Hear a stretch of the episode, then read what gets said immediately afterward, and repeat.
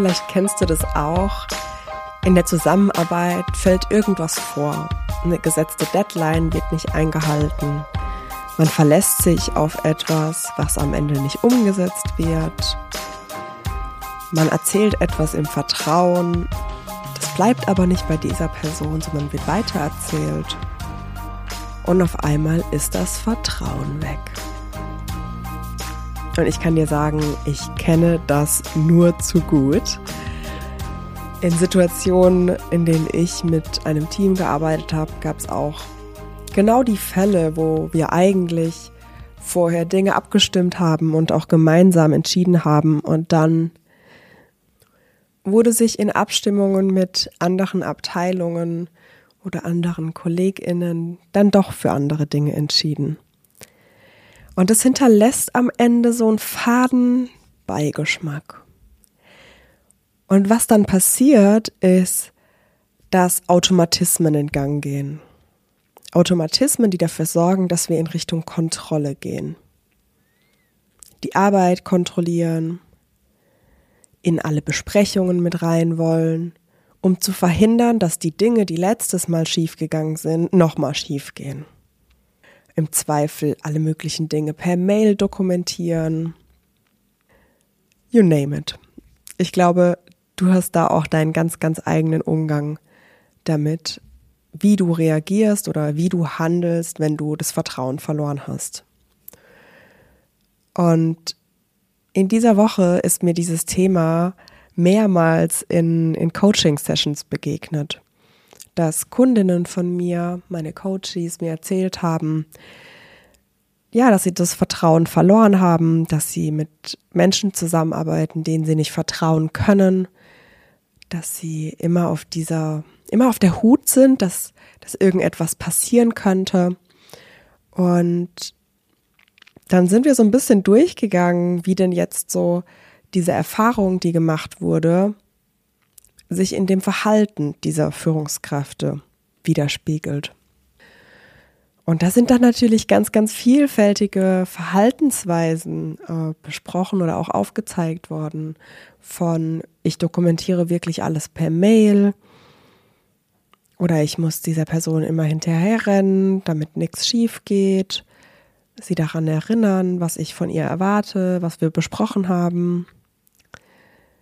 Und das wirkt sich eben nicht mehr nur auf die eigenen Tätigkeiten aus, dass ich mehr Arbeit damit habe, die andere Person noch mit zu steuern, mit zu kontrollieren, mit zu denken, sondern es führt eben auch dazu, dass diese Person vermieden wird. Meine Coaches haben mir ganz aktiv erzählt, dass sie einfach die Lust an der Zusammenarbeit mit dieser Person verloren haben.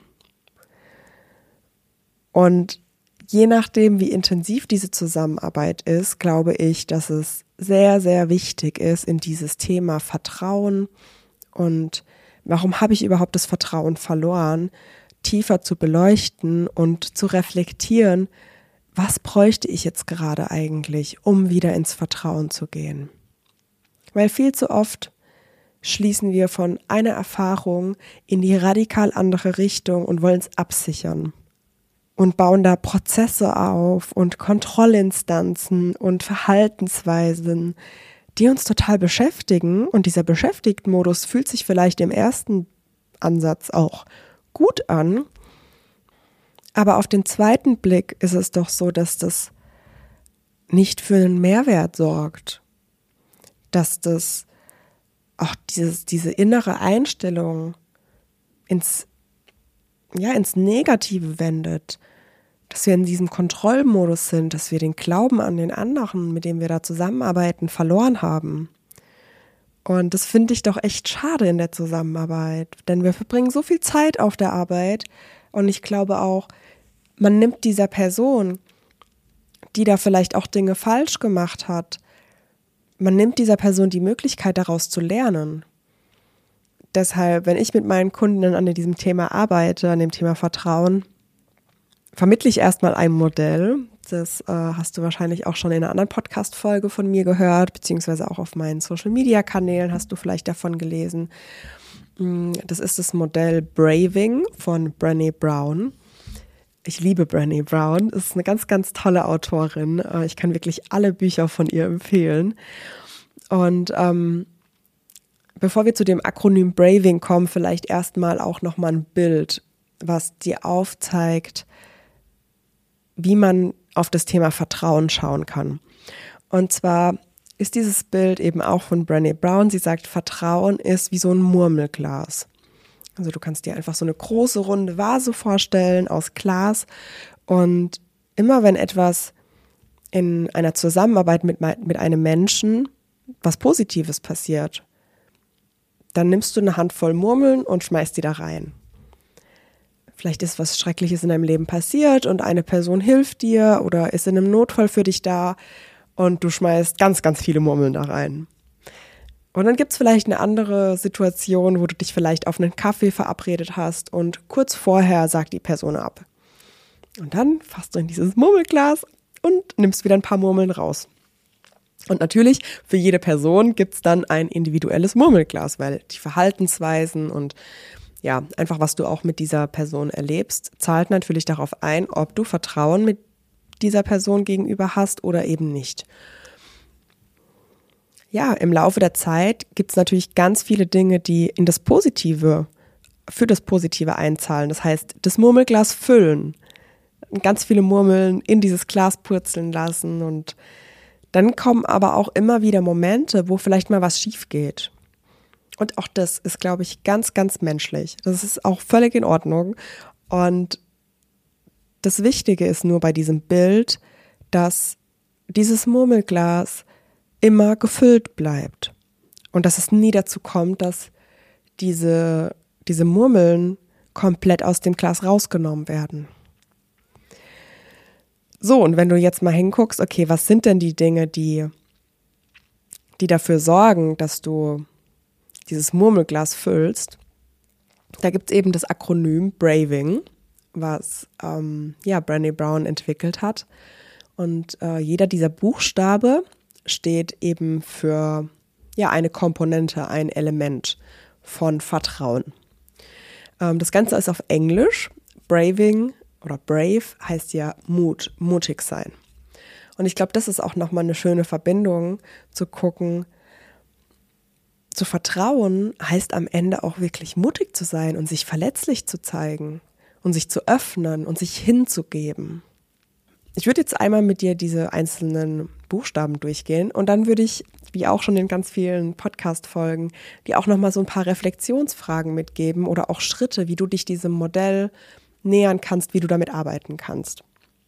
Also das B steht für Boundaries und das kannst du übersetzen, dass du dir Grenzen setzt oder auch, dass eine andere Person Grenzen setzt und diese Grenzen akzeptiert werden. Was ist okay, was ist nicht okay und verhalten sich die einzelnen Personen in dieser Beziehung auch aufgrund dieser festgelegten Grenzen. Das R steht für Reliability. Und das ist am Ende Verlässlichkeit. Tust du die Dinge, die du ankündigst zu tun? Das A steht für Accountability und das heißt am Ende auch verantwortlich zu sein. Und ähm, da kannst du auch gerne mal so in Richtung Fehler oder Fehlerkultur schauen. Ne? Werden Fehler offen zugegeben? Äh, wird sich dafür entschuldigt? Ähm, wird sich dafür eingesetzt, die Fehler wieder gut zu machen, etc. Das kannst du alles unter diesem, unter diesem A, unter Accountability verstehen. Das V steht für Walt, also schreibt sich W-A-U-L-T. Das steht für Verschwiegenheit. Das heißt, wenn du Menschen Dinge erzählst, bleiben diese Informationen bei der Person oder werden diese Informationen einfach weitergetragen. Das I steht für Integrity. Und wie Brené Brown das Ganze übersetzt oder beschreibt, ist, dass du mutig zu sein über dem Komfort stellst. Das heißt, du wählst ganz achtsam, was richtig ist, anstatt einfach nur schnell und nach Spaß und nach Einfachheit oder nach eigenen Vorteilen zu handeln. Also wirklich integer nach den eigenen Werten zu handeln. Das N steht für Non-Judgment. Das heißt, du bewertest andere Menschen nicht für das, was sie tun, was sie sagen, ähm, etc. Und das G steht für Generosity, das heißt Großzügigkeit. Das bedeutet nicht unbedingt monetäre Großzügigkeit, sondern eher großzügig zu sein in dem, wie du anderen Menschen gegenübertrittst. Also großzügig zu sein mit deinen Worten, mit der Absicht, mit dem, was du tust. Und du kannst für dich jetzt mal überlegen, einfach mal ein Beispiel aus, aus der Zusammenarbeit vielleicht, wo du, wo du mal die Erfahrung gemacht hast, dass du das Vertrauen verloren hast. Und dann überleg mal für dich, welches dieser einzelnen Bestandteile hat dir denn in dieser Zusammenarbeit gefehlt, bei dem, was da vorgefallen ist? Wurden Grenzen missachtet? Wurde sich nicht verlässlich ähm, für die Aufgabe eben eingebracht? ähm, wurde keine Verantwortung übernommen, wurden Dinge einfach weitererzählt. Das heißt, es wurde nicht wirklich verschwiegen ähm, mit den Informationen umgegangen oder verlässlich oder vertrauensvoll, ist vielleicht das bessere Wort. War das ein Thema, was unter dem, unter dem Wort Integrität zusammengefasst werden kann? ging es um eine Bewertung, wurdest du oder vielleicht das, was du getan hast oder gesagt hast, vielleicht be bewertet, was dazu geführt hat, dass das Vertrauen verloren gegangen ist. Oder auch das Thema Großzügigkeit. Also wurde dir gegenüber einfach, hat es da an Großzügigkeit gemangelt? Wurden dir vielleicht auch schon von vornherein so ein Misstrauen entgegengebracht oder wurdest du in Frage gestellt? Und dann überleg mal, Ne, was war es denn, als du dieses Vertrauen verloren hast? Und du kannst auch mal überlegen, welcher dieser einzelnen Bestandteile dir in der Zusammenarbeit besonders wichtig ist. Denn auch da, wir sind alles Menschen, wir haben unsere, individuellen Erfahrungen gesammelt, ähm, wir wurden sicherlich an der einen oder anderen Stelle auch verletzt, was auch zu unserer menschlichen Erfahrung dazugehört. Und das bedeutet aber eben auch, dass es eben nicht dieses, diese eine Lösung gibt für das Thema Misstrauen oder wieder Vertrauen aufzubauen, sondern dass du einfach ganz genau hinschauen darfst und bei dir anfangen darfst, um zu gucken, okay, was, was, was brauche ich eigentlich, um zu vertrauen? Oder was brauche ich auch, um wieder Vertrauen aufzubauen, wenn das Vertrauen mal weg ist? Und ich bin eben nicht der Meinung, dass wir krasse Kontroll Kontrollinstanzen oder Kontrollmechanismen einführen sollten oder unsere Zusammenarbeit auf Kontrolle aufzubauen, sondern ich glaube, dass wir diese menschliche Erfahrung an Vertrauen auch menschlich klären sollten. Und das bedeutet, wir dürfen ins Gespräch gehen.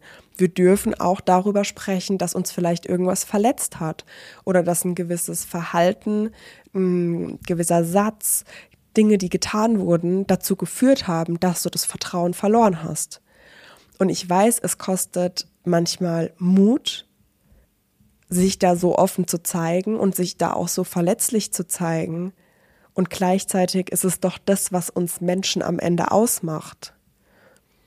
Also ich sage ja immer, go digital, stay human. Ähm, ja, wir gehen in Richtung Digitalisierung und es wird in Zukunft davon auch noch viel, viel mehr geben. Aber das, was uns am Ende doch unterscheidet, ist doch das Menschliche, in Vertrauen zu gehen, in Austausch zu gehen, in Beziehung zu gehen. Und da ist die Grundzutat einfach Vertrauen. Und wenn etwas vorgefallen ist, was, was dazu geführt hat, dass ich das Vertrauen verliere, dann darf ich das auch erklären und ich darf auch mein Bedürfnis äußern. Und wenn mein Bedürfnis ist, das auszusprechen und das erstmal zu klären, um auf einer menschlichen Ebene in einen Vergebungsprozess zu gehen und das, was da passiert ist, auch einfach an emotionale Ladung abzubauen, dann ist das völlig richtig. Also es ist wichtig, diese Gespräche zu führen und das auch mitzuteilen. Weil was für die eine Person vielleicht ist, ja, sorry, ich habe die Deadline nicht geschafft oder sorry, ich habe dir versprochen, die E-Mail zu senden und habe sie jetzt doch nicht gesendet oder hey, ich wollte dir ja Bescheid geben, habe ich nicht gemacht, upsi. Ähm, das ist vielleicht für dich ein Upsi, aber für andere ist es eben ähm, ein Bestandteil, was dafür gesorgt hat, dass Murmeln aus dem Glas genommen wurden. Und es gibt einfach unterschiedliche Bedürfnisse in der Zusammenarbeit. Und ich glaube, diese Bedürfnisse dürfen wir erforschen und diese Bedürfnisse dürfen wir ja einfach kennenlernen und schauen, was braucht da jeder individuell. Und gerade auch in einem Team ist es wichtig, da mal hinzugucken und zu überlegen, hey, welche dieser einzelnen Komponenten leben wir im Team denn eigentlich schon richtig gut und wo leben wir es vielleicht noch nicht und welche Bedürfnisse gibt es gerade noch im Team, welche wir noch gar nicht betrachtet haben. Und überhaupt mal in so eine Unterhaltung zu gehen, glaub mir, das Murmelglas wird gefüllt dadurch, weil jeder sich dadurch öffnet und einbringt und eigene Perspektiven und vielleicht auch Geschichten erzählt. Was schon mal vorgefallen ist, was schon mal schiefgegangen ist, wie sich die Person dabei gefühlt hat. Und diese Emotionen in dem Moment zuzulassen, ist Teil unseres Lernprozesses. Deshalb hier auch nochmal wirklich die Ermutigung, für dich, für deine Bedürfnisse einzustehen und dieses Gespräch zu führen. Ein ganz, ganz tolles Modell, was du dafür nutzen kannst, ist das Modell der gewaltfreien Kommunikation. Das kann ich eigentlich auch mal aufnehmen als Podcast-Folge. Das nehme ich mal äh, auf für den Backlog. Denn ähm, die gewaltfreie Kommunikation gibt einfach einen ganz ganz wunderbaren Fahrplan an die Hand, um über die eigenen Gefühle und Bedürfnisse zu sprechen. Und das eben auf eine Art und Weise zu tun, auch für Feedback ist das ein super, super Modell. Also das auf eine Art und Weise zu tun, um über dich zu sprechen. Und nicht mit diesem Fingerpointing-Ansatz, du hast das und das falsch gemacht, sondern ich habe das beobachtet und wahrgenommen. Das ist der erste Schritt erstmal nur die Beobachtung und nicht die Bewertung. Ähm, dann der zweite Schritt, das hat das und das Gefühl in mir ausgelöst. Und auch da gibt es eine Unterscheidung in Pseudogefühle oder ja, einfach echte Gefühle. Und ähm, darauf werde ich aber auch in der, der folgenden Podcast-Folge dann eingehen und das nochmal detaillierter erklären. Ähm, und der dritte Schritt ist dann darüber zu sprechen, was eigentlich dein Bedürfnis ist. Und da gibt es dann eben neue Grundbedürfnisse, auf die man eben auch schauen kann.